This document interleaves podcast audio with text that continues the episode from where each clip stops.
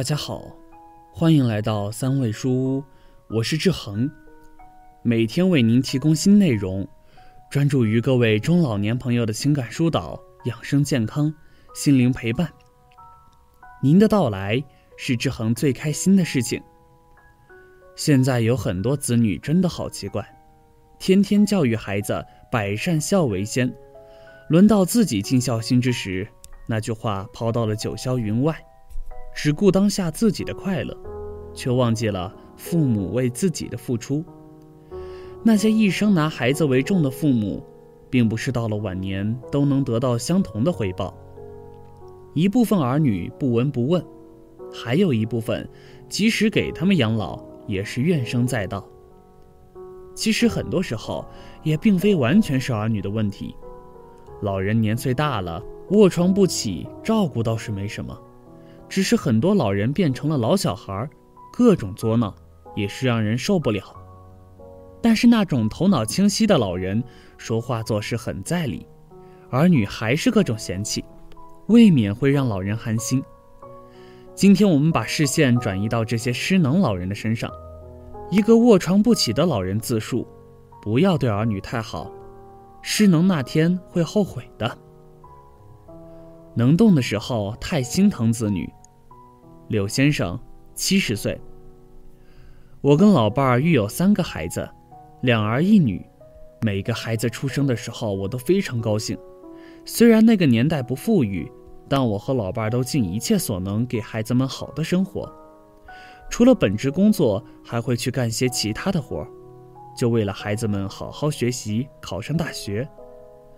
老二比较争气，考出去了，剩下两个不是读书的料。初中毕业后便出去打工了，一晃，孩子们陆续到了适婚的年龄，给老大娶媳妇花了二十三万，老闺女出嫁陪送了十万，老二大城市工作，非要在那里买房，我和老伴手里没啥钱，跑去银行贷款，又去亲戚那里凑了些钱，给他拿去了三十万。我和老伴拼命工作还债，老伴每天早上五点钟起床。推着小车去早市卖粗粮早点，我白天上班，晚上跟老伴两个人跑夜市卖炸丸子，欠下二十五万的债，用七年时间还完了。本以为完成了做父母的使命，可以安享晚年了，老伴却因为这些年太劳累，累成了严重的腰托，卧在床上下不来地，后来又得了急性脑梗，六十一岁那年过世了。家庭矛盾的出现，剩下我一个人真的很孤独。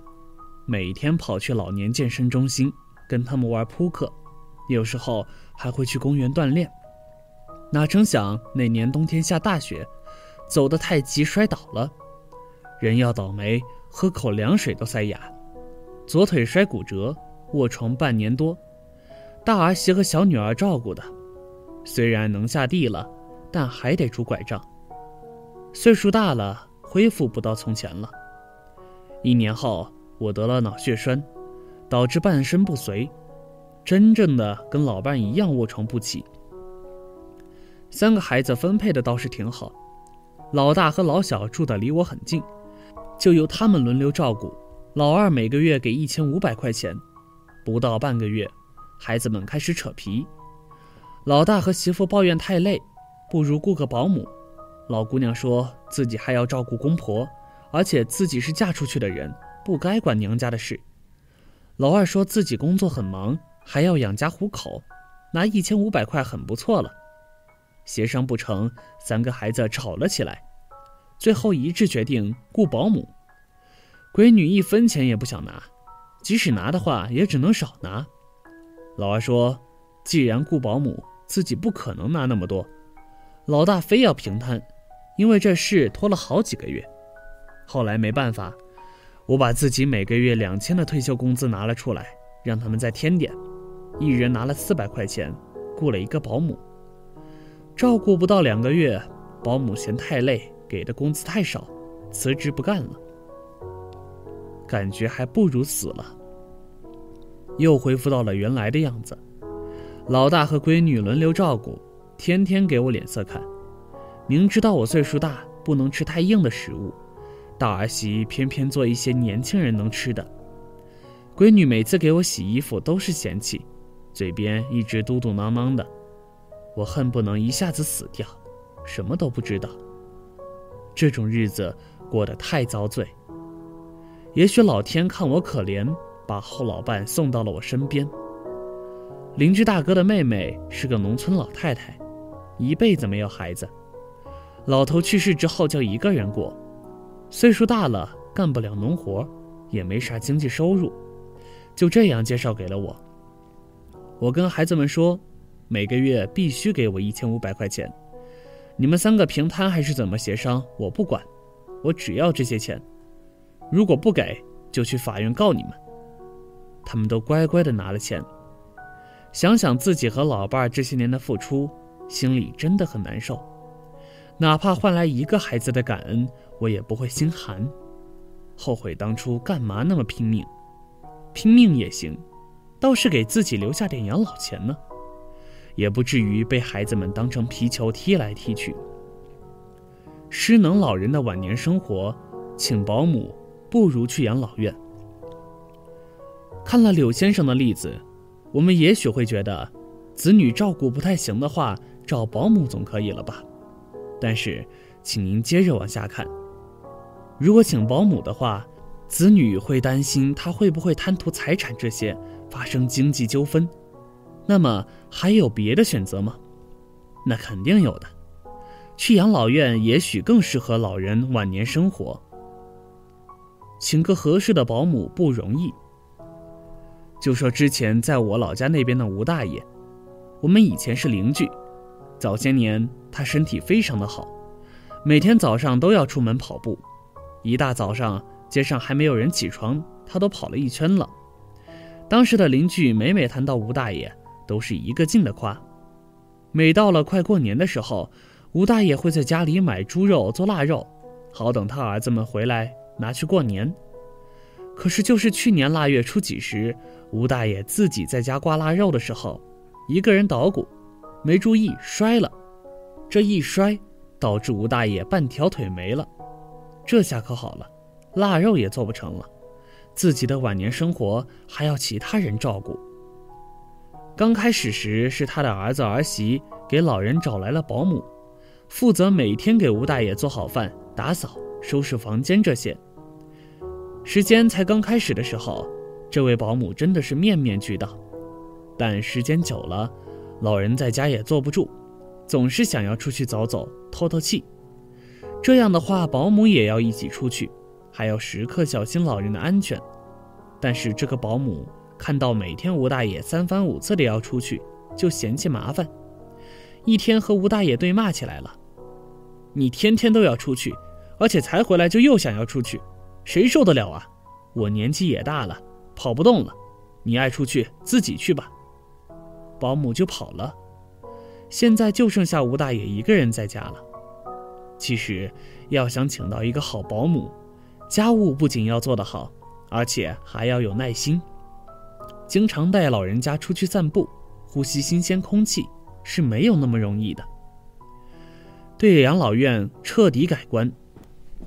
后来，他的儿子也考虑到自己也要上班，没有太多的时间和精力照顾父亲，所以想到送吴大爷去养老院吧。听说刚开始，吴大爷非常拒绝去养老院。在他的印象中，养老院好像就是等死院了，去了之后肯定就是被家里人放弃了，死活都不肯去，还差点以死相逼。时间过去了一个月，吴大爷的儿子还是向他说了去养老院的情况，试着劝说他：“我们平时工作太忙了，怕照顾不到你，而且我们下班了会随时来看你。”没想到听到这些话，吴大爷竟然突然同意了。原因是因为前些日子吴大爷看到电视上面播放的广告，正是养老院的广告，里面的老人每天都在开开心心一起开展节目活动等等。吴大爷瞬间觉得自己现在的情况和朋友一起聚会的时间也是少之又少。当他看到那么多人一起办节目时，突然就豁然开朗了，于是便答应了他的儿子去养老院。其实，他是更想在里面交朋友。上次回家时，正好碰到吴大爷一家回老家探亲，听到他和邻居们一起聊天，透露出吴大爷现在在这个养老院生活的可开心了，每天吃喝不愁，都有专门的护理员悉心照顾的，而且养老院里设施比较完善，娱乐以及医疗设备都有。他说自己哪里不舒服，有啥突发事件发生，只需要按个铃。就有专业的医生护士帮忙了，很贴心的养老院氛围。他还向邻居们炫耀说，在养老院内有固定的娱乐场所，还可以打麻将以及和其他老阿姨聊天，觉得自己的晚年生活真是太幸福了。现在有很多年轻人，在生活压力下不得不把自己的父母送到养老院，虽然有人会说不孝怎么的。但是现在的养老院已经不是以前那样了，现在在养老院生活可能要比在家里有趣、方便的多了。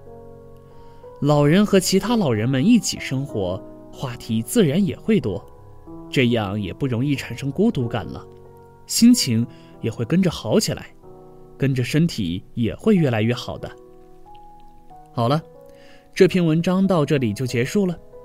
建议大家一定要发给身边所有的中老年朋友们看看，也不要忘了右下角点击订阅，和志恒相约，每天不见不散。